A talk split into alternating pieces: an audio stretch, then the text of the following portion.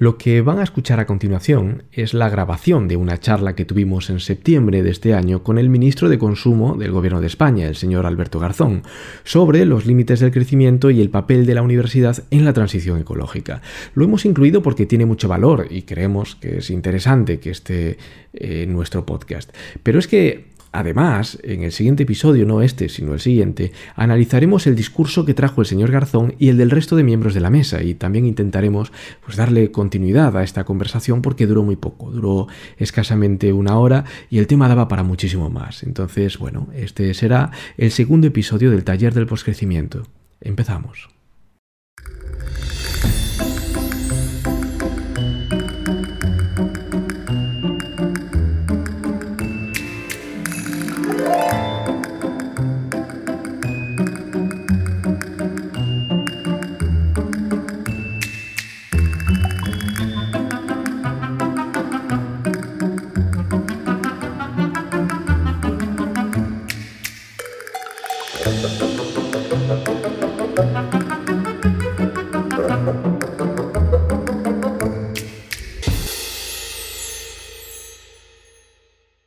Bueno, pues buenos días a todos y a todas. Muchas gracias por, estar aquí. Estamos muy contentos por la gran acogida que está teniendo este evento, a pesar de ser un lunes por la mañana.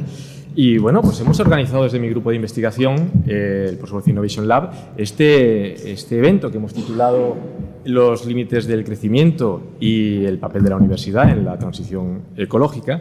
Yo me llamo David Soto y, soy investigador aquí en el, en el grupo de investigación eh, Post Innovation Lab, que es un grupo que pertenece a la Universidad de Vigo, estamos aquí en el campus de Pontevedra.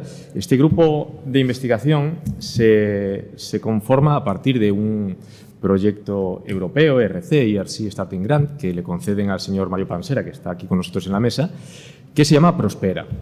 Eh, Prospering Without Growth, Prosperar sin crecimiento, Ciencia, Tecnología e Innovación para una era de poscrecimiento.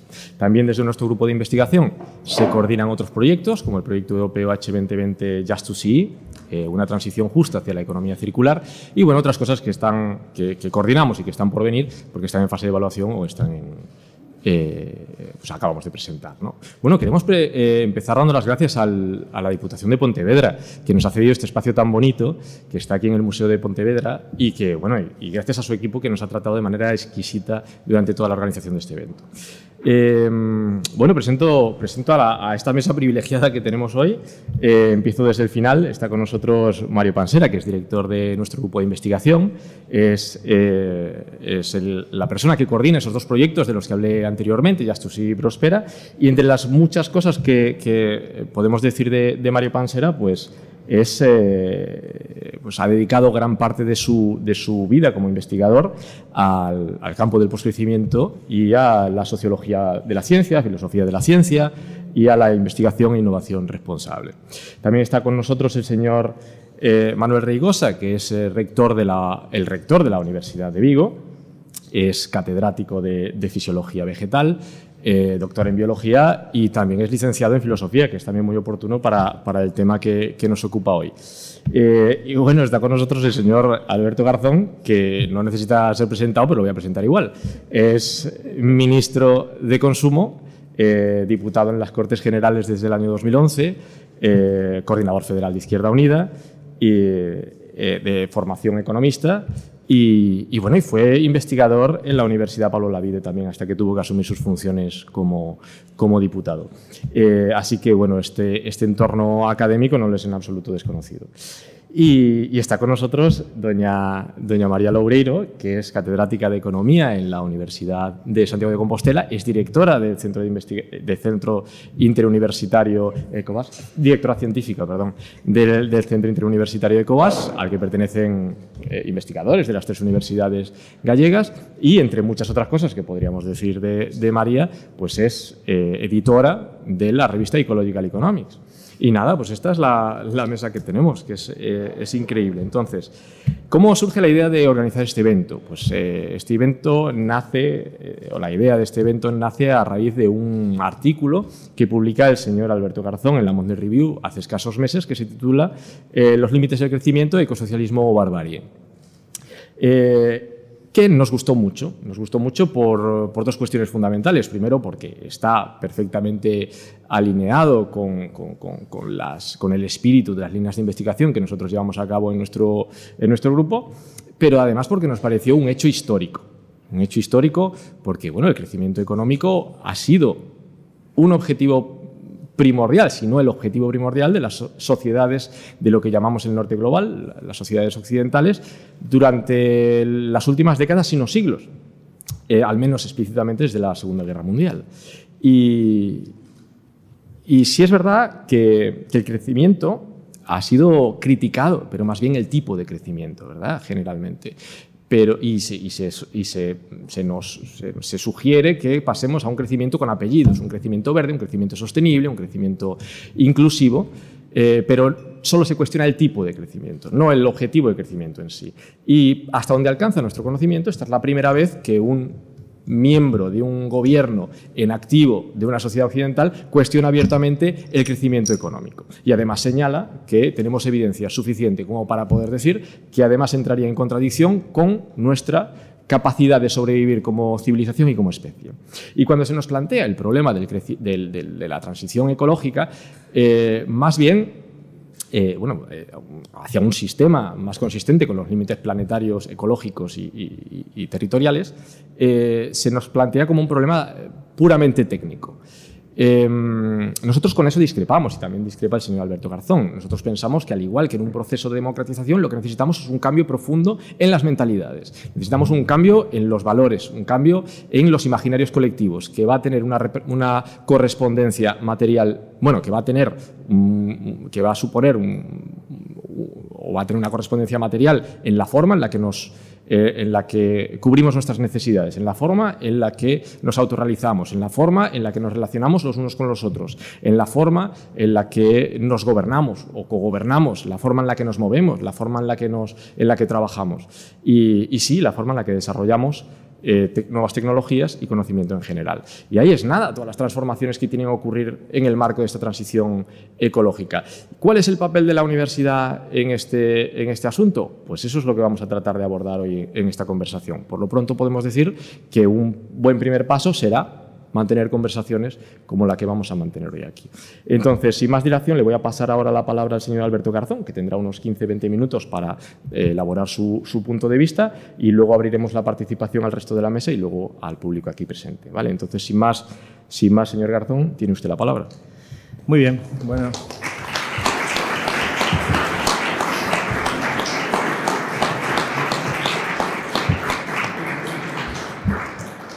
Muchas gracias, David. Muchísimas gracias a todos vosotros y vosotras por estar aquí. Por supuesto, Manuel, Mario, María, por la, invitación, la, presentación y, la posibilidad de mantener este debate. Como el tiempo es escaso pues, eh, y mi deformación de economista me sugiere que lo aprovechemos bien y optimicemos los recursos, trataré de, hacerlo de ese modo y tratar de cumplir los tiempos que se, que se establecen. Em, Gracias por el foro, lo decía David muy bien, con mucho acierto, porque permite tratar temas que tienen y requieren una reflexión bastante más sosegada de la que habitualmente tenemos algunas personas en los medios de comunicación convencionales, en los que, como podéis imaginaros, a los 30 segundos te interrumpen y es difícil desarrollar una idea, cualquier idea, pero una idea en concreto. Entonces, eh, empiezo desde. Voy a tratar de ser muy sintético, de hacerlo. Eh, asequible en el sentido de que no me voy a meter en tecnicismos y, que sea ameno y que, sin embargo, traslade las ideas que yo creo que son centrales para, para abrir este debate al que me invitáis. Efectivamente, decía David que estamos imbuidos del fetichismo del crecimiento económico. No es un problema solo de personas que gobiernan, sino que es una cosmovisión de la que hemos bebido todos y todas. Los primeros, los economistas.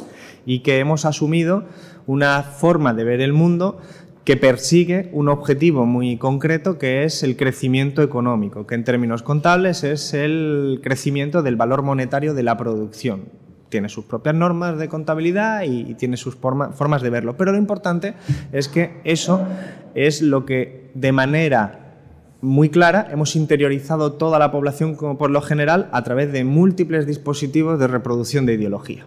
Y esto lo hemos hecho desde las universidades y por ahí ya sitúa el primer papel de las universidades, desmitificar y desmontar determinadas ideas que se conoce ya hoy son nocivas para construir alternativas. Pero, entiéndase bien, por lo tanto, no es un problema de sustitución de élites, sino que es un problema mucho más amplio y más, complejo que, el de la sustitución de, de élites. El crecimiento económico es una anomalía en términos históricos. El crecimiento económico es una, incluso aunque pudiéramos entender el crecimiento económico no solo bajo el capitalismo, sino en el sentido histórico de la reproducción de las sociedades como acumulación de excedentes que se reinvierten, es una anomalía de los últimos 200 años.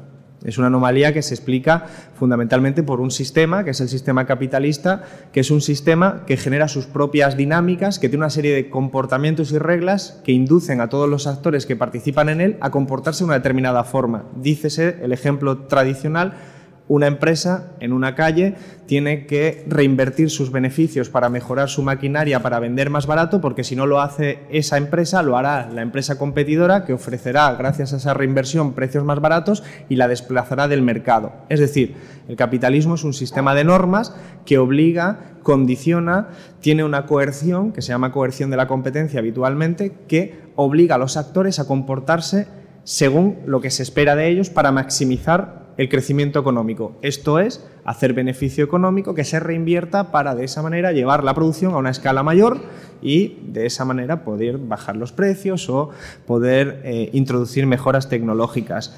Esto es lo que nos lleva a lo que popularmente se conoce como la rueda del hámster, es decir, nosotros somos todos actores políticos sociales incorporado dentro de un sistema con sus propias normas y eh, que, digamos, funcionamos como esa rueda de hámster en la que perseguimos el crecimiento para perseguir más crecimiento. Y ahí es cuando ya la primera pregunta es para qué ese crecimiento, hasta cuándo ese crecimiento, es decir, esa serie de preguntas que los economistas no nos hacemos como profesión y como sociedad, sino que siempre estamos ya todos con la interiorización de perseguir el crecimiento. Por lo tanto, el crecimiento ha sido una obsesión, como decía David, de los economistas en particular, de las sociedades, y los economistas hemos tratado de entender el crecimiento. Asumiéndolo como objetivo, hemos tratado de entender el crecimiento desde hace mucho tiempo. La, economía política clásica de Adam Smith, David Ricardo, Karl Marx ya se ocupaba de estas cuestiones, pero la teoría moderna del crecimiento económico viene sobre todo en los años 30, los años 40, con modelos de Harrod o de Domar, que lo que hacen es preguntarse cuáles son las condiciones de ese crecimiento. Lo que te dicen es, si queremos crecimiento, tenemos que preguntarnos por qué hay crisis que interrumpen ese crecimiento, cuáles son las condiciones de ese crecimiento económico y ese es el vector, digamos, que conduce a, a toda una legión de economistas a preguntarse cómo podemos entender el crecimiento bien para impedir que se interrumpa. Y para eso se construyen modelos. Se construyen modelos que, como sabéis, es una cuestión que no solo hacen los economistas, ni mucho menos, de hecho está en una mala equiparación de la física clásica, tratar de reducir la realidad social compleja a una serie de variables que dentro de un determinado modelo, de unos parámetros, se va viendo cómo afecta y puedes anticiparte, entre comillas, si el modelo reescribe bien la realidad, a lo que pudiera ocurrir. Dicho esto, esos modelos eh, económicos tratan de ocuparse, como decía, de la problemática del crecimiento. Harrod y Domar, de inspiración keynesiana, años 30, años 40, revolución keynesiana, dicen el crecimiento es inestable, es muy difícil mantener un crecimiento continuado. Tiene una serie de parámetros, su modelo, que se impugnará años más tarde, ya en los 50, un economista más famoso, que es Robert Solo, de Estados Unidos, que dice, cambia su, cambia su modelo y dice, se puede alcanzar un modelo donde haya crecimiento que nos lleve a un estado estacionario. Bueno, es una cuestión más técnica, no importa. Posteriormente vienen otra serie de economistas, la nueva teoría del crecimiento, la teoría del crecimiento endógeno, que dicen, ¿ves? Mis modelos permiten que haya crecimiento infinito gracias al progreso técnico, gracias a lo que se llama capital humano, a las personas, la cualificación de las personas. Estos modelos que podéis pensar en este momento, bueno, eh, me está hablando de una cosa demasiado técnica. Estos modelos son muy importantes porque hay una infinidad de modelos. Un modelo al final son variables de entrada y variables de salida. Si tú cambias las variables de entrada, probablemente te cambien los resultados. Eso es lo que hace que haya escuelas de pensamiento. Unas escuelas de pensamiento, por ejemplo, las keynesianas, se suelen centrar más en temas de desigualdad, de distribución, y ponen más el acento ahí, tienen otros parámetros de partida distintos. Las escuelas neoclásicas son escuelas que se ocupan más de otras cuestiones. Eso es lo que hay entre las escuelas de pensamiento. Pero esos modelos son ya más complejos y más sofisticados, informatizados, los que se usan hoy en día por todos los actores políticos y económicos de la sociedad, desde la gran empresa hasta los eh, bancos centrales, pasando por supuesto por los gobiernos y todos los altos funcionarios. Tienen ordenadores donde hay unos modelos que lo que hacen es decir, vale, mi objetivo es el crecimiento económico. Yo tengo este modelo que dice que si subo el gasto público, ¿cómo me afecta el crecimiento económico? Y si, bajo, y si subo el gasto público, pero estoy bajando los tipos de interés, ¿cómo me afecta el modelo? Y si mi población ha crecido porque tengo una entrada de inmigración, o si mi población eh, ha, ha decrecido, ¿cómo me afecta el modelo? Es decir, detrás lo que hay es un montón de economistas que están trabajando con modelos cuyo objetivo es el crecimiento económico. Y esto es de la manera en la que todos estamos imbuidos, porque esto puede parecer algo demasiado accidental, pero esto se distribuye, como decía al principio, por dispositivos ideológicos, después en la televisión, cuando le preguntan al experto y el economista te dice, pues eso no es bueno porque porque te afecta el crecimiento económico. Eso no es bueno porque, porque en su modelo. Por eso ya sabéis que eh, la, economía no es una ciencia exacta, si por ella nos podemos interpretar a la física newtoniana, por ejemplo, o incluso a la biología, que, que son ciencias naturales, son ciencias que, con un nivel de precisión más alto. Las ciencias sociales, pues es una pseudociencia en ese sentido. Eh, permitidme la expresión provocadora, para abrir debates ya, ya voy abriendo, sencillamente por la razón por la que vais a poder, ante un mismo fenómeno social, o permitidme que no sea tan provocador, es una ciencia, pero con otras características distintas. Eh, em, he estudiado en una facultad que se llama Facultad de Ciencias Económicas, imaginaros. Lo que está claro es que ante un mismo fenómeno puedes encontrar economistas que te opinen una cosa, la contraria y todo lo diferente. ¿Por qué? Pues porque usan modelos distintos. Y eso es importante, ya estamos poniéndonos de acuerdo en qué es em, distinto. Pero ¿qué tienen en común? ¿Cuál es lo que nosotros queremos impugnar quienes intentamos desacralizar todas estas cuestiones?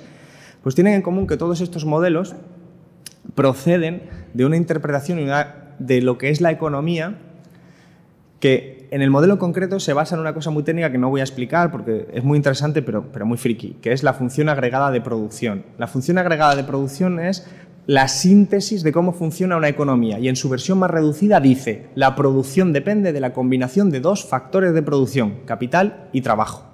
Dice, pues entonces combinamos capital y trabajo y aquí ya lo puedes combinar, pues coeficientes fijos que hacen los keynesianos o coeficientes, digamos, de sustitución perfecta que hacen los neoclásicos, cuestiones técnicas que aquí no vienen al caso y son matemáticas, ecuaciones diferenciales, apariencia de rigor para algo que no se sostiene desde el principio, pero que es maravilloso porque son un montón de fórmulas eh, matemáticas que la gente normal no suele entender, así que quedas como el rey sin saber ni de lo que estás hablando, básicamente.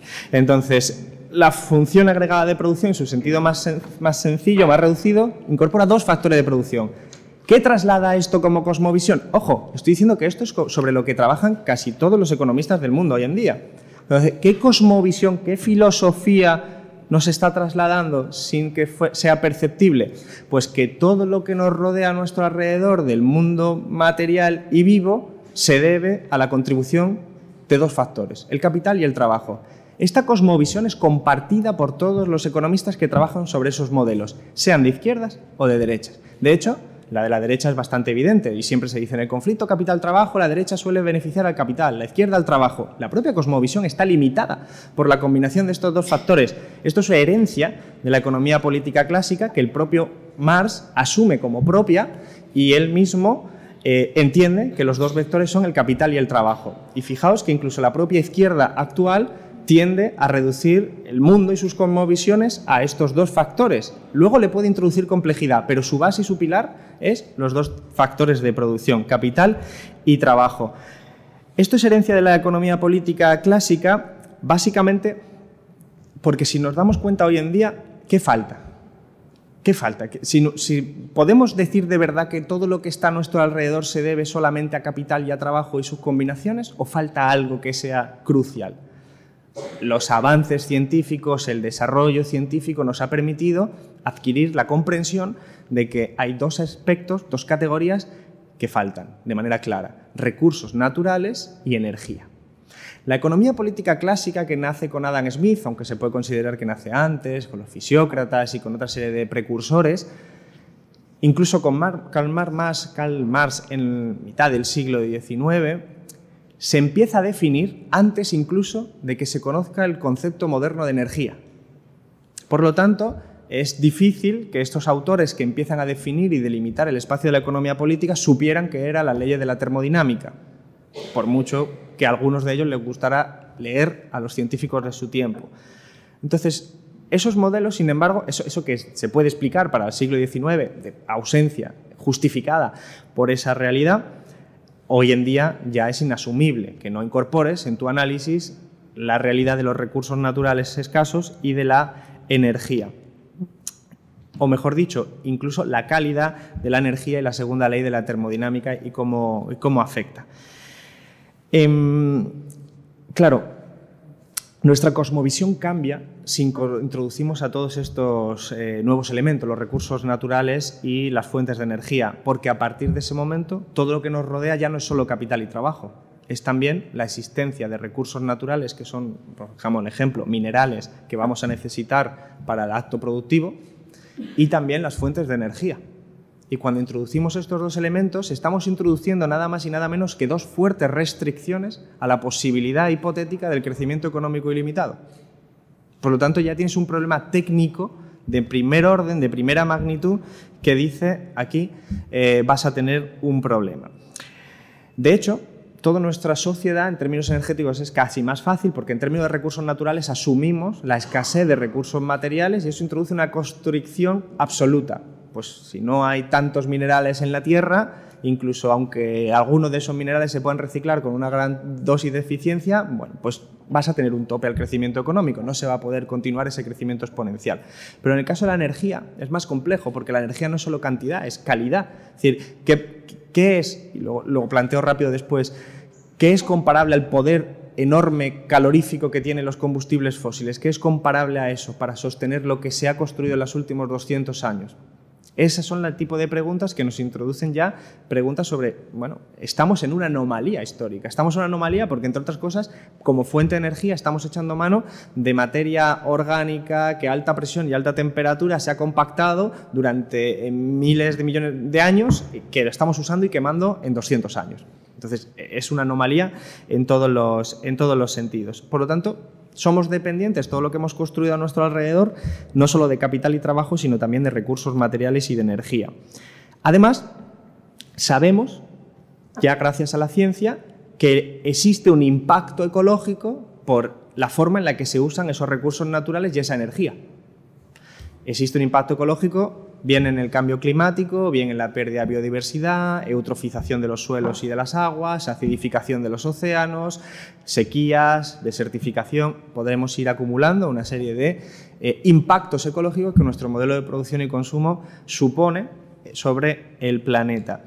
Y se sabe que ya hemos traspasado varios de los límites planetarios, que es una metáfora que implican pues la posibilidad, según los científicos, de que hayamos traspasado límites irreversibles que no se conoce cómo van a evolucionar en el tiempo por las interrelaciones que significan.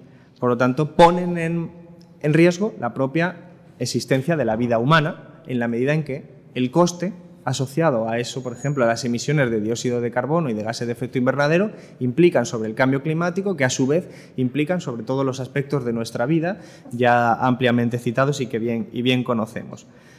Entonces, por un lado tenemos esos costes, pero por otro lado tenemos la parte más analítica de decir, bueno, ¿cómo podemos mantener una sociedad con recursos materiales escasos y fuentes de energía que se están agotando las más eficaces en el sentido de poder calorífico, como los combustibles fósiles, carbón, petróleo y gas natural, y que tendrán que encontrar sustitutivos y que no van a poder necesariamente que sustituir de manera plena. Es decir, no podrán mantenerse las sociedades tal y como están hoy en día, incluso ignorando los costes que tiene, digamos, el cambio climático y otra serie de cuestiones. Entonces, y es aquí donde ya entramos en la parte más prospectiva, o la parte, digamos, más de horizonte hay una necesidad técnica de vivir dentro de los límites del planeta. Es una necesidad física, es una cuestión que es evidente, pero además, por evidente, es inevitable.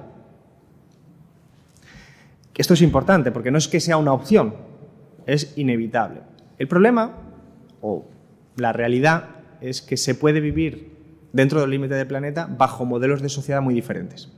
Y es aquí donde introducimos la economía política.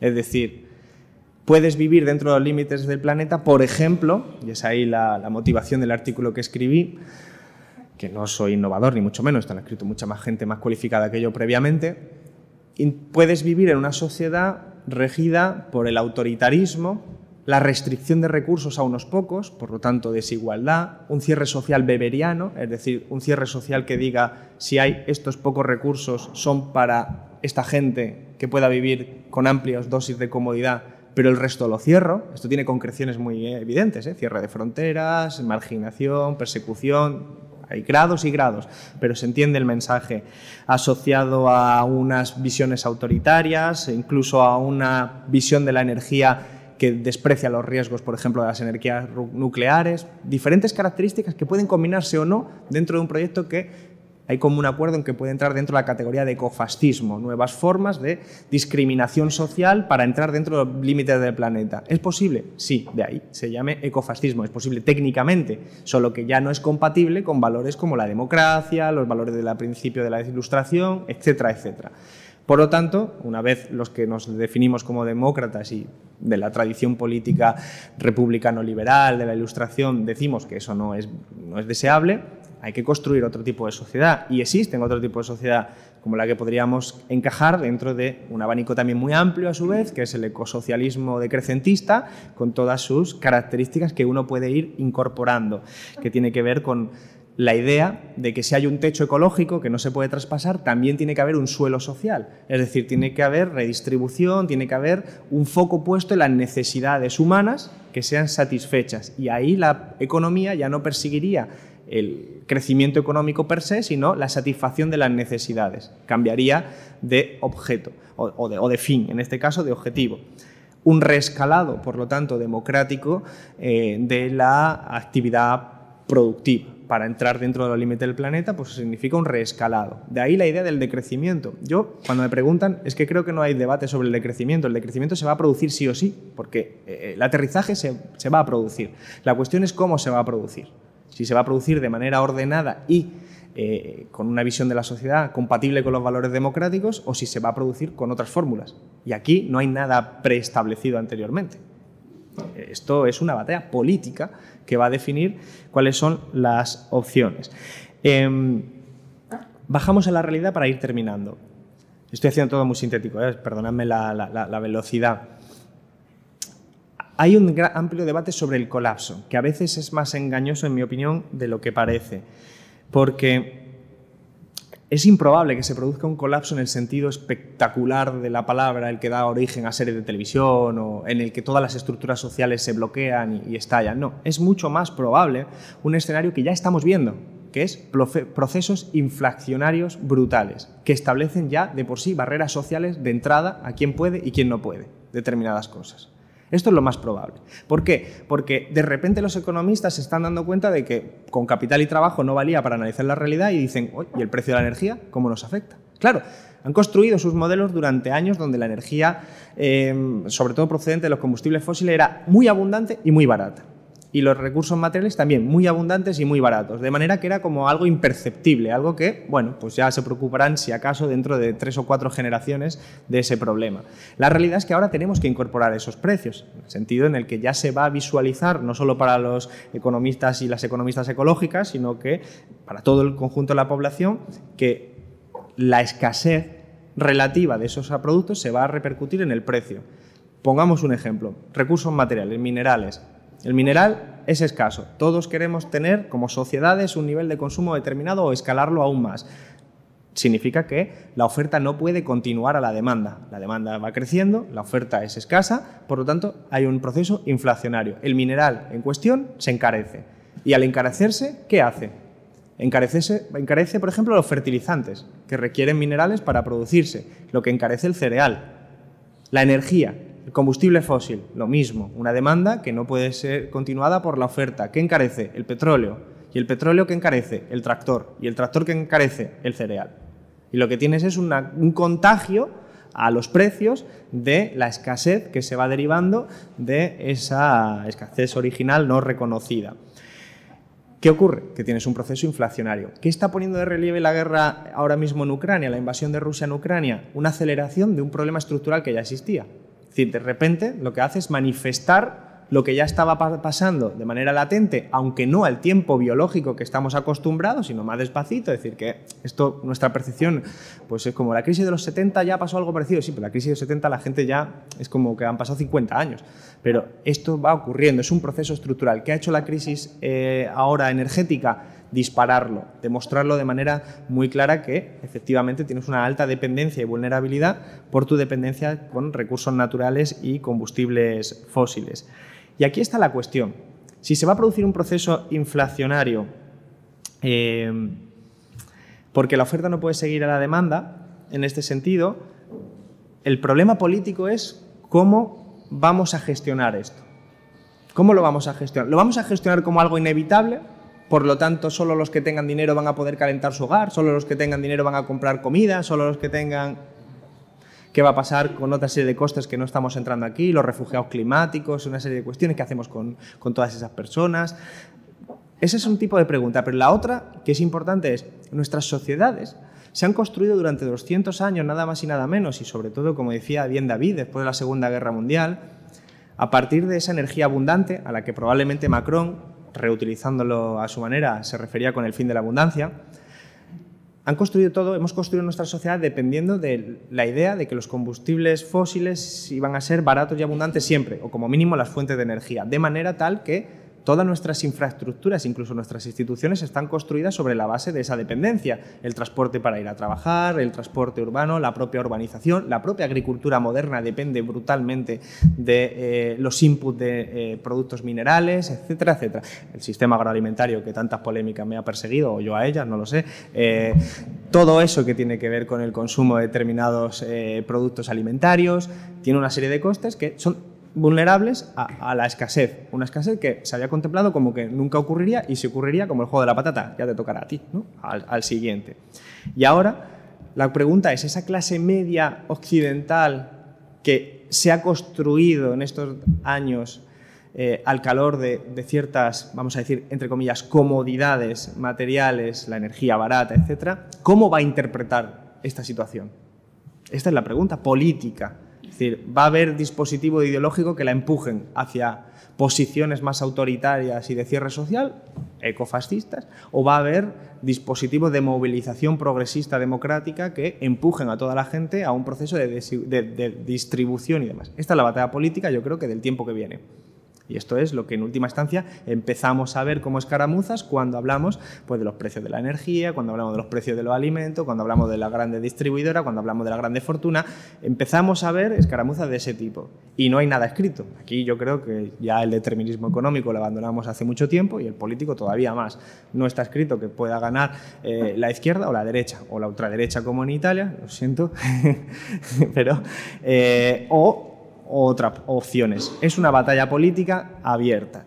Y aquí, y con eso termino ya, dos, otra cuestión. Si lo he planteado con los recursos materiales, era como más fácil de ver porque decía es escasez en, en, términos absolutos, pero en el tema de la energía es un poco más complejo por la entropía y por el poder calorífico distinto de las fuentes de energía dado que los combustibles fósiles nos han traído de repente, pues eso, una verdadera anomalía extraordinaria que hemos dado por natural y que ahora empezamos a ver la necesidad de cambiarla. Hace muchos años, muchas décadas. Pero no es fácil porque los combustibles fósiles son como superóptimos, un gran poder calorífico, por lo tanto gran capacidad de hacer trabajo en sentido físico de la palabra, con mucha flexibilidad. Lo puedes usar en un automóvil, lo puedes usar para el combustible de los aviones, lo puedes transportar por oleoducto, lo puedes llevar por, barco, una flexibilidad enorme eh, y además muy barato y muy, muy abundante, pero que ¿cómo lo sustituyes? Con mayor poder calorífico solo tienes la nuclear, asociada a altos riesgos, altos costes fijos, altos riesgos en términos ya no ni siquiera vivenciales, generacionales, sino para, para, bueno, pues para incluso cuando no existan los humanos todavía existirán esos riesgos. Eh, y, por supuesto, pues, bueno, pues unas concepciones también políticas muy asociadas que están, están a ellos. Y unas energías renovables que en su conjunto, de manera muy dispersa, es un abanico muy amplio, pueden ser intermitentes, no tienen el mismo poder calorífico, tienen otra serie de problemas, es decir, placas solares requieren minerales para ser construidas también, el espacio en el que se tienen que, ubicar también es un espacio que, entra en contradicción muchas veces con otro tipo de uso para del, suelo, eh, las presas, las, centrales hidroeléctricas tienen otra serie de problemas, eh, y luego que tanto la nuclear como las renovables en general pues pueden estar bien para generar energía, pero electricidad quiero decir, pero para, para, mover un avión, por ejemplo, pues no, no valen. No puedes poner, eh, los riesgos son inasumibles en el caso de la nuclear y no vas a poner una placa fotovoltaica encima de un avión, porque no te, no te daría. ¿no? En términos de urbanización es un problema más cotidiano todavía. Las placas fotovoltaicas están bien para unidades unifamiliares, chalets, duples, pero para edificios de las grandes ciudades pues también tienes una serie de problemas. Lo que estoy diciendo básicamente es que la creencia de la fe tecnológica en sustituir una fuente de energía por otra no es tan sencilla y yo creo que es errónea, termino ya, sino que necesitamos un reescalado, desescalado de la actividad productiva, es decir, un desescalado del consumo, de crecimiento, para que nos entendamos. Necesitamos de crecimiento para que sea viable cualquier sociedad. Y para que cualquier sociedad sea viable, ya no solo desde el punto de vista técnico, sino social, necesita cohesión social. Y para que haya cohesión social necesita redistribución. Y ahí es donde entra todo el vínculo que hace que el decrecimiento no solo sea la única opción posible desde el punto de vista técnico, sino la única deseable le llamemos después post-growth o como le queramos llamar, ¿eh? que yo no voy a entrar en problema semántico. Acepto cualquier cosa de gente que tiene más creatividad que yo, que sois el 99% de los que estáis aquí, seguro. Pero que se entienda bien el mensaje. Y yo creo que eso, para terminar, decía David, hay que hacerlo desde todas las instancias. Lo que yo he dicho en estos debates de los últimos dos años no es nada nuevo, eh, no es innovación, es lo que dice la ciencia. Lo que pasa es que por desde donde lo digo tiene ese efecto. Pues bueno, pues si hay que seguir diciéndolo, pues más, veces me invitaréis y yo vendré más veces aquí.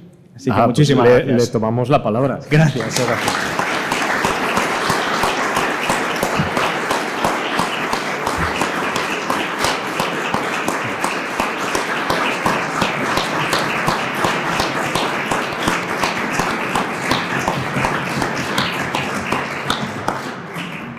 Bueno, pues muchas gracias, señor Garzón. Abrimos la participación al resto de la mesa y, bueno, ¿a quién le gustaría empezar?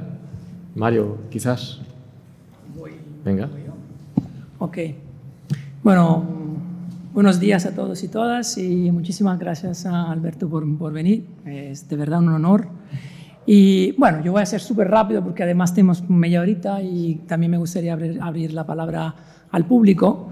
Eh, bueno, ya no somos una minoría de, locos y locas, ¿no? Ya hay, el Papa Francisco ya lleva años hablando eh, de, crecimiento, de poscrecimiento, de otra relación eh, del ser humano con la naturaleza. Ahora el presidente de Colombia parece que, Petro, parece que ha estudiado la escuela de Serge Latouche, ya abiertamente está hablando de decrecimiento.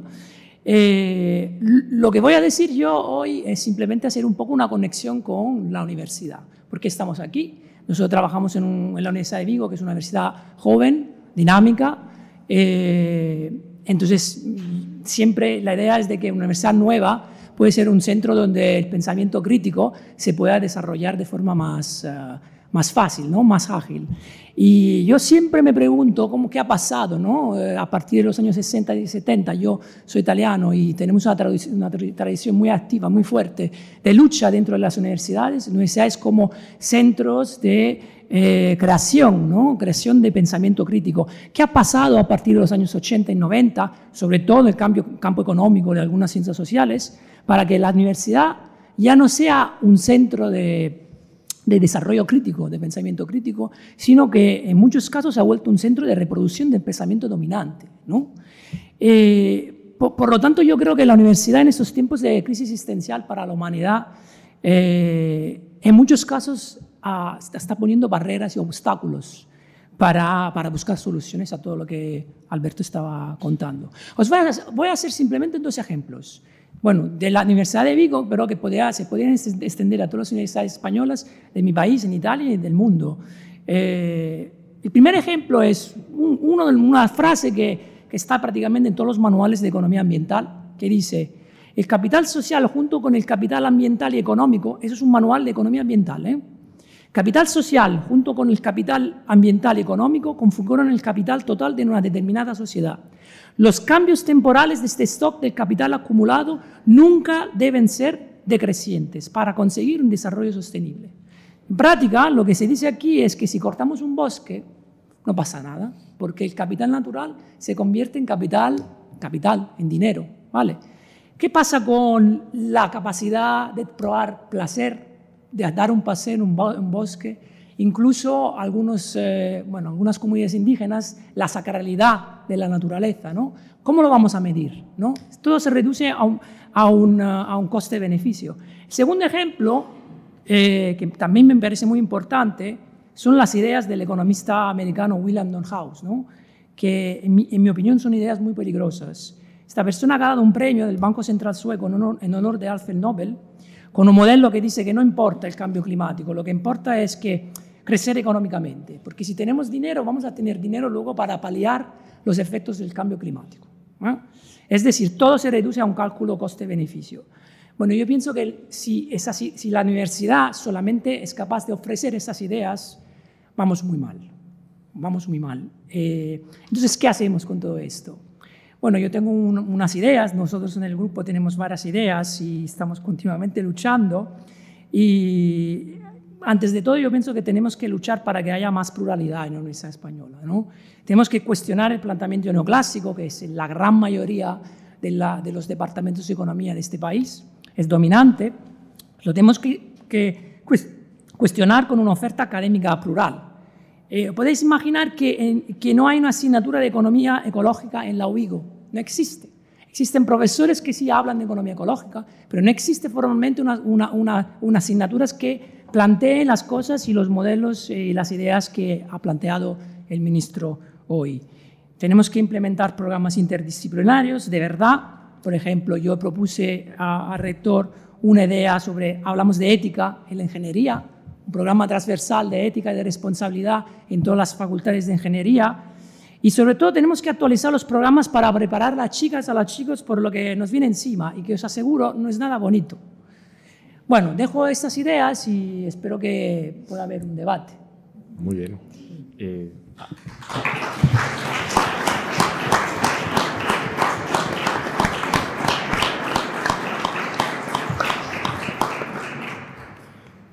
Bueno, ¿a quién le gustaría continuar ahora? Ah, vale, pues eh, señor Manuel Reigosa, si usted, si le parece. Muy bien, eh, moitas grazas, eh, ministro, eh, compañeiros da mesa, eh, público asistente. A verdade, bueno, voy a pasar al castellano para no por si hay alguna seguro seguro que lo entiendes Yo perfectamente pero bueno vamos a hacer eh, a pasar al castellano por eso. Bueno eh, se han suscitado aquí algunos temas que me parecen muy interesantes y muy de futuro eh, pero yo he venido aquí a hablar de mi libro y soy rector de la Universidad de Vigo y lo que quiero es comentar el punto de vista que nosotros tenemos sobre el papel de la universidad al final en la sociedad, el papel que tiene primero en cuanto al pensamiento crítico, que muy bien decía Mario Pansera, pero también el papel que debemos jugar en la sociedad.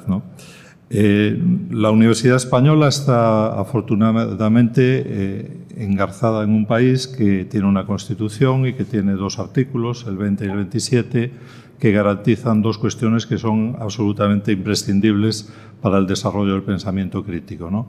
Por un lado, la universidad es autónoma, hay un reconocimiento explícito en la Constitución de la autonomía universitaria y, por otro lado, se eh, sustenta la libertad de cátedra en la propia Constitución.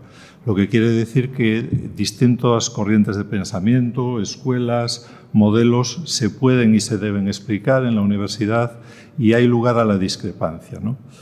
Pero bueno, como yo soy, efectivamente, tengo una formación de, filósofo y uno de los libros que más me gustó en filosofía de la ciencia es La estructura de las revoluciones científicas de Kuhn y ahí se ve muy bien lo que cuesta cambiar un paradigma. Yo no sé si en estos momentos estamos en un cambio de paradigma. Las opiniones que yo pueda dar sobre economía son eh, opiniones absolutamente iletradas, pues yo soy biólogo, no soy economista, pero sí que puedo contar un poco lo que nos ha pasado con el grupo de Mario Pansera. ¿no? Eh, cuando una universidad quiere ser buena, tiene que fichar a los mejores, ¿no? y en un momento determinado uno de los mejores es Mario Pansera, porque tiene un reconocimiento de la European Research Council, lo que quiere decir que sus ideas son ideas que están ahora mismo en el candelero ¿no? y que se pueden poner a competir con otras ideas. ¿no? Y cuando tuvimos la oportunidad de ficharlo, pues obviamente hicimos lo posible ¿no? y afortunadamente la ciudad de Pontevedra resultó muy atractiva y se trajo para aquí un grupo que es un grupo muy potente, es un grupo que va a ser de referencia en la temática de, de crecimiento, eh, de growth, post-growth o como le llamemos, y que creo que es muy importante que la universidad tenga esa discrepancia, ¿no? esas personas de alto nivel que desde el punto de vista científico sean capaces de poner encima de la mesa datos, modelos y evidencias que nos lleven a lo mejor a cambiar el paradigma. ¿no? Yo también sabía que cuando lo fichábamos, fichábamos a un heterodoxo, en el sentido de que la corriente dominante de pensamiento dentro de la economía no es el de crecimiento, no es el post-growth, sino que más bien es el crecimiento continuo, sostenible, si es posible. Puede parecer un poco paradójico, ¿no? Sostenible y crecimiento, desde el punto de vista de un biólogo, desde luego no parece muy, eh, muy compatible, ¿no? Pero sí que dentro de los modelos de los que ha hablado brillantemente el ministro, pues yo creo que hay una realidad incontrovertible y los modelos funcionan. Yo creo que la, eh, la economía sí que ya se ha constituido como ciencia gracias precisamente a que tiene modelos ¿no? que nos permiten, haciendo las preguntas correctas, poder interpretar la realidad y poder también predecir qué es lo que va a ocurrir. Es cierto que no son modelos perfectos, e igual que ha ocurrido en cualquier otra ciencia, incluso en la física, parecía que algunos paradigmas de la física eran incontrovertibles y que no podían cambiar, y sin embargo la evidencia acumulada hace que al final se produzca ese cambio. Pues bien, en este caso yo creo que todavía no hay evidencia acumulada como para desechar los modelos clásicos. Digo que hablo como absolutamente como un ciudadano nada más, no, no tengo conocimientos específicos de economía. Pero sí que es cierto que creo que la universidad debe acoger eh, a aquellos que discrepan para que puedan también ir mostrando cómo esas ineficiencias que tienen los modelos actuales nos deberían llevar probablemente a una asunción de nuevos modelos en los cuales se incorpore más información y desde luego yo me siento orgulloso de que haya grupos diferentes en la Universidad de Vigo que tienen pensamiento crítico todo él pero diferente y que podamos tener foros en los cuales eh, discrepemos porque realmente la ciencia, yo desde luego en la biología siempre he sido así, es muy complicado cambiar el paradigma porque hay personas que llevan a lo mejor 50 años trabajando con una determinada línea de pensamiento y que llegue alguien normalmente joven, normalmente además pues eh, sin corbata y con una cierta capacidad de, de, conectar con el público, pues es difícil. ¿no? Esto ha sido siempre así en, en la ciencia. Pero yo creo que efectivamente la universidad debe acoger las voces críticas, debe permitir el debate, debate científico y basado en datos, no eh, ideológico, aunque ahora me voy a referir brevemente, si me permites un minuto más, me voy a referir también a los aspectos ideológico-políticos. ¿no? Está claro que gran parte de lo que se ha mostrado aquí tiene una base ideológica, como no podía ser de otra manera y como no queremos que sea de otra manera. ¿Por qué? Porque yo creo que lo importante aquí no es la ciencia en sí misma ni la universidad en sí misma, sino el progreso de la sociedad. ¿no? Y ese progreso de la sociedad se puede establecer sobre unas bases en las cuales haya unos ganadores y unos perdedores o sobre unas bases en las que efectivamente toda la sociedad eh, consiga una ventaja. Pues bien, yo creo que la universidad tiene la obligación moral seguramente no escrita, pero desde luego nosotros la asumimos como tal, de llevar estos debates a la sociedad, de sustentar la acción política con datos científicos y de ser capaces también de influir en ese objetivo que, aunque sea ideológico, yo desde luego creo que todos debemos llevarlo eh, grabado en la piel o, o seguramente más adentro, que es conseguir una sociedad más justa, más igualitaria, más fraterna y también, ¿por qué no?, más feliz.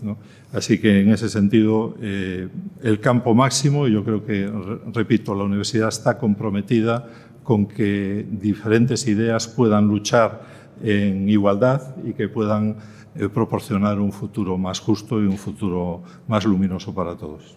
Gracias.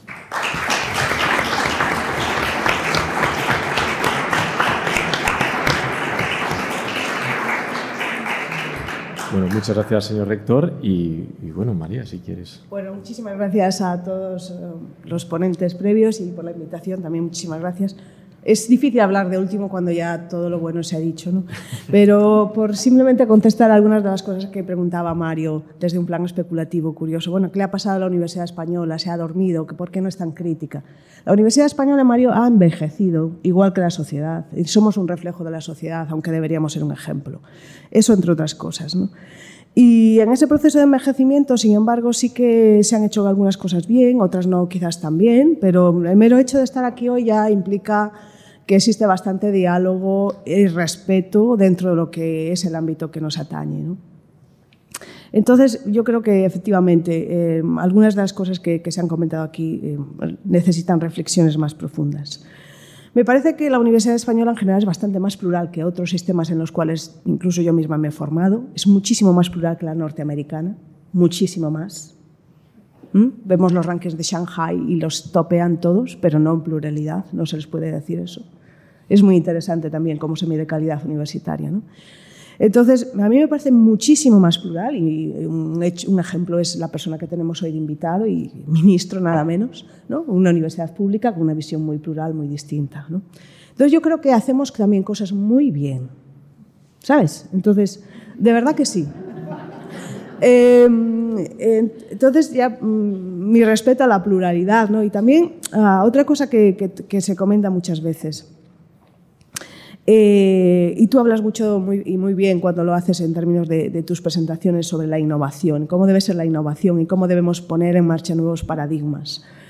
Y me parece también interesante, eh, como además tú, le tienes un nombre a esto, eh, los nuevos modelos que siempre tratan de aplastar a lo previo, las nuevas innovaciones que siempre tratan de aplastar a lo previo. y en ese sentido, efectivamente, tú indicas que las innovaciones más coherentes son aquellas que se hacen y se llevan a cabo de una perspectiva más cordial. Y en este respecto, permíteme contaros, o permitidme contaros una historia personal, así ya para terminar. Tengo el honor de efectivamente ser directora científica de un, de un, centro de investigación interuniversitario que se está creando entre las tres universidades gallegas. El mero hecho de que yo sea de la Universidad de Santiago de Compostela y venga a la Universidad de Vigo y comente lo que yo opino sobre determinadas cosas es excepcional ya en sí mismo, creo, no es muy común hacerlo, no es muy común que las universidades lo permitan, entonces hay cosas también muy buenas dentro de este proceso. Pero lo que sí me quería centrar es en cómo se trata de innovar y generar aquí innovación, conocimiento en la sociedad española, con la Universidad Española y cómo se hace afuera. A la vez formo parte del advisory board de un centro danés súper importante que va a ser magnífico cuando se termine de constituir se llama, de hecho, Instituto de Planetary Boundaries y es un instituto nacional que se forma de una manera totalmente distinta a lo que se generan aquí los centros de investigación. Para poneros un ejemplo, eh, este equipo danés ya cuenta con un millón de euros de distintos eh, sectores sociales. Consideran que la sociedad tiene que estar inmersa, por tanto ya se crearon todos los canales para financiar adecuadamente y para no ser eh, sujetos a esa financiación, es decir, tener la libertad y la capacidad a la vez que tienen los recursos eh, para hacerlo. Y ahora mismo pues, se presentarán a, un proyecto de investigación para el cual el centro, eh, simplemente mm, lo que son los descriptivos fundamentales del centro son tres páginas, súper interesantes, súper innovadoras, y confían en tener una financiación de 10 millones de euros equivalente. Todo eso lo cuento porque como lo que se le está pidiendo a lo mejor a la Universidad Española en un momento de transición eh, tiene que ir acompañado, además de las solicitudes, pues también con, el cubrimiento de las necesidades oportunas. Y lo digo de todo, con todo cariño y lo digo como, como directora científica de un centro, ¿no? no lo digo desde, desde ninguna otra perspectiva.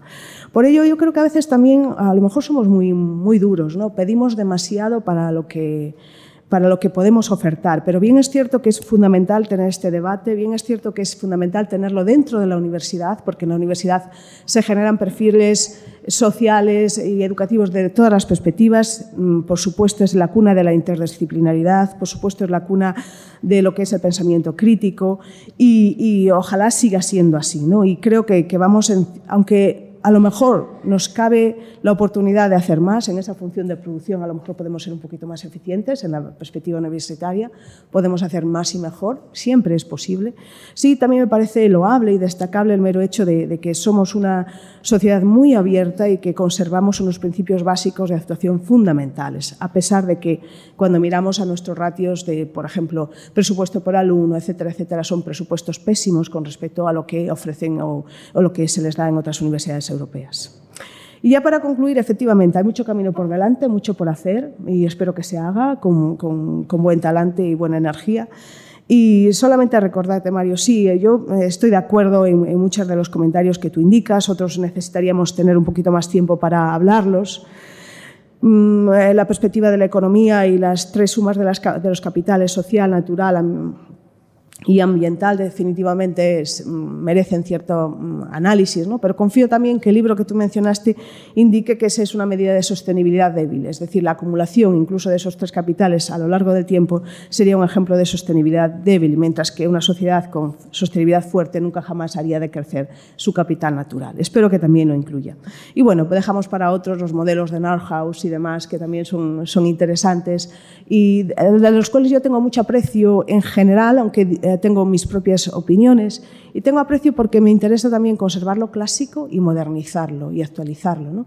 Y de hecho en ese instituto danés han seleccionado el mejor investigador que tenían en la Universidad de Copenhague y lo han puesto a cargo de un, de un centro de investigación que va a ser muy novedoso, muy rompedor, haciendo lo que ellos consideran que es lo que deben hacer, es decir, tomar lo que es lo clásico y actualizarlo al presente. Y en ese sentido, ese revival nórdico siempre nos es muy interesante y muy útil. Y era simplemente para comentaros un poco pues, eh, la encrucijada de la Universidad Española ante el cambio también. Muchas gracias.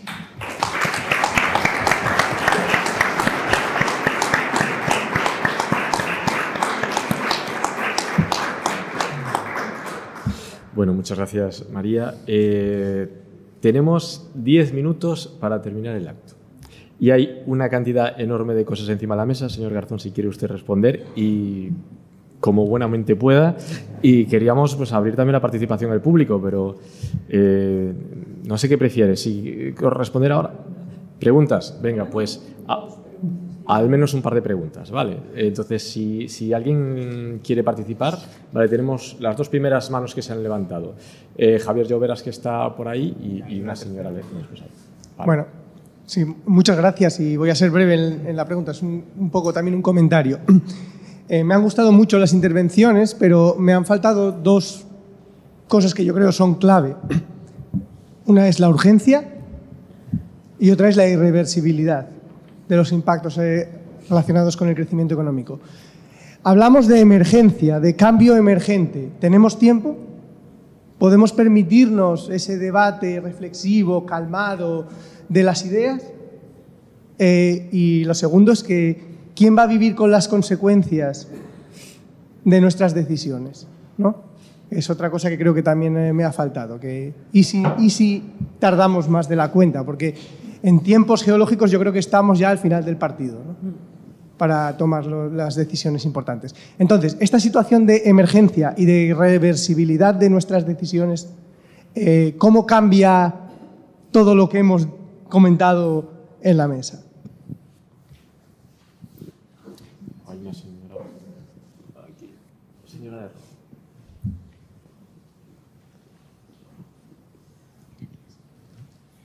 Eh, ha hablado de las energías. Bueno, la energía que da tal, eh, porque para un avión yo creo que ya es época de dejar de hablar de aviones y dejar de pensar en, de viajar en avión, de abandonar industrias contaminantes y el coche y, y decir, bueno, vamos a viajar de la forma más ecológica posible, con lo cual, adiós aviones, adiós a lo mejor a los transatlánticos, vamos a ir en autobús, en bicicleta, a pie, porque planeta solo tenemos este. Y eso de, no, es que para el 2050 se espera que suba el mar no sé cuándo. Oiga, que a lo mejor en el 2025 buena parte de Vigo, Pontevedra han desaparecido bajo el mar. Y porque, por ejemplo, el reportaje que hizo Al Gore sobre el cambio climático, los científicos le decían, no, es que para estas fechas va a pasar esto, pero es que se adelantó todo. Entonces creo que ya no tenemos tiempo. Gracias. A lo mejor otra, otra ultimísima pregunta rápida. Es que... Súper rápida. Pero eh, por favor, pregunta, ¿eh? no comentarios. Por favor. Rápida. Sí, por favor. Sí, una pregunta muy rápida que tiene que ver con los cambios que ya se pueden hacer en la universidad y que tienen que ver con que dejemos de ser eh, seguimiento de valores en curso y cambios de paradigmas. El lenguaje, eh, competitividad, grupos competitivos, empleabilidad, no son las universidades una factoría eh, de, de, consumidores mejor posicionados y dejan de ser verdaderamente estructuras críticas. Eso yo creo que es algo que hay que plantearse, los programas de calidad, lo que estamos evaluando. Perfecto. Gracias. Gracias. Bueno, señor Garzón, tiene, no tenemos muchísimo. Vale, termino muy rápido porque además, si no, el que pierde el avión soy yo. Está en su interés. Em, yo creo que, bueno, es muy difícil en una hora y poco más tratar todo lo que hemos tratado, o sea, que es un debate que, que, se abre y que ya estaba abierto y que lo que hacemos es continuar. Por lo tanto, de verdad, Mario, Rector, María, eh, David, yo creo que es fundamental esto. Entonces, para responder las preguntas lo haré con, con, con brevedad también. Eh, estoy de acuerdo. Irreversibilidad, urgencia, si tenemos tiempo, son las preguntas que nos hacemos. Yo creo que cada uno tiene que contribuir. O sea, yo, por, por mi actividad política, coordinador de una fuerza política nacional, relaciones internacionales, tengo muy presente el sesgo de intentar, voy a decirlo en términos vulgares, no embajonar a la gente. Es decir, yo necesito que la gente actúe, no necesito que la gente se vaya a llorar. Y yo entiendo que la frontera a veces es difusa y muchos de los debates tienen que ver con el tratamiento psicológico de las noticias, o sea, eh, la ecoansiedad, cómo gestionarla. Lo que necesitamos es actuar. Y, sí, es posible que las predicciones mm, impliquen que si no se hace nada o incluso haciendo cosas mm, superemos el 1,5 grados respecto a la edad preindustrial. Pero si no llegamos a 2, mejor que si pasamos a 2,5. Por lo tanto, todo suma, todo contribuye. Y en ese sentido, cada uno tiene que contribuir como le corresponde. Yo solo universidad podría decir también muchas cosas, porque entre otras cosas yo todo esto lo comencé como, como movilizado como estudiante contra el plan de Bolonia, por cierto, pero no gané.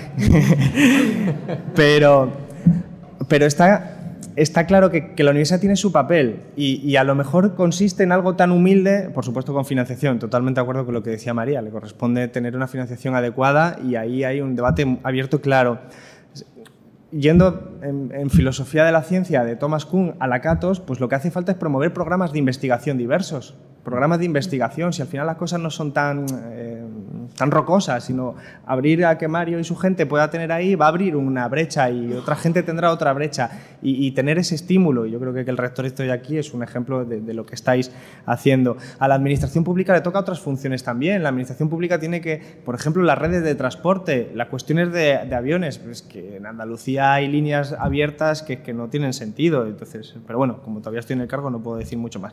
Eh, pero la cuestión es plantearse las redes de transporte, pues por avión, por carretera. El 95% de las mercancías en este país van por, carretera, por, camiones. Pues el combustible y todo lo que conlleva, pues eh, tiene unos costes que no están contemplados previamente. Todo eso hay que promover.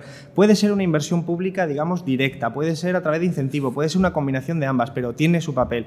Los ciudadanos, los, nosotros en nuestro ministerio estamos tratando de actuar también de esa parte, eh, cambios en la dieta, cambios en el, día, todo suma. Es decir, todo suma y la gente dice, bueno, pero yo, yo no voy a cambiar mi dieta porque mientras las grandes empresas no paguen un impuesto no sé cuánto, yo no voy a hacer nada. A mí eso me parece reaccionario. Es decir, tú haz lo que te corresponde y ya trataremos mientras de hacer que los otros paguen, porque claro que es asimétrico. Es asimétrica la responsabilidad sobre el cambio climático y es asimétrico el impacto. No es lo mismo que van a sufrir los que estén en latitudes tropicales que los que estemos eh, más al norte o los que todavía estén más al norte en países nórdicos. Es, evidente, pero, pero yo creo que todo, todo suma y ahí hay que tratar de, de, de incentivar a la gente, movilizarla políticamente, porque hay una tendencia dentro del mundo colapsista a qué mal va todo, yo tenía razón, podemos todos eh, decir que yo tenía razón, pero vamos a morir todos. Eso, eso no, no, no, moviliza, no ha movilizado nunca. O sea, el victimismo no moviliza políticamente nunca. Y, yo creo que eso es lo que nos corresponde. No puedo decir mucho más eh, por el tiempo que nos queda, pero de verdad que agradeceros este tipo de foros, que al final hay que promoverlos porque yo creo que la gente, sobre todo después de este verano, es más consciente de que no estamos hablando de abstracciones. Es decir, estamos hablando de realidades, ya no son las generaciones siguientes, son realidades cotidianas y estos son estallidos sociales que, que tenemos que ubicar para construir sociedades más justas, como bien decía el rector, y estoy convencido de que ganaremos a los neoclásicos en el ámbito de, de, la, de, la, ciencia, aunque ellos no solo tienen la ciencia, tienen también mucho dinero y el status quo a su favor. Gracias.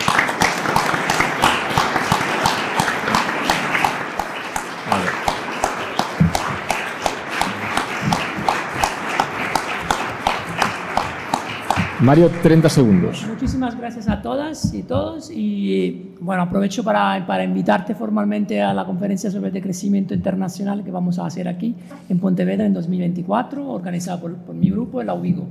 Así que Vale. es bienvenido. Muchas Perfecto. Bueno, eh, nada, si les ha interesado este tipo de contenidos, que sepan, con mi cara dura, les digo que esta, vamos a montar un podcast que saldrá eh, escasamente en, en, un mes, se va a llamar Taller por Crecimiento, estará en todas las plataformas, en YouTube tal vez, ya veremos.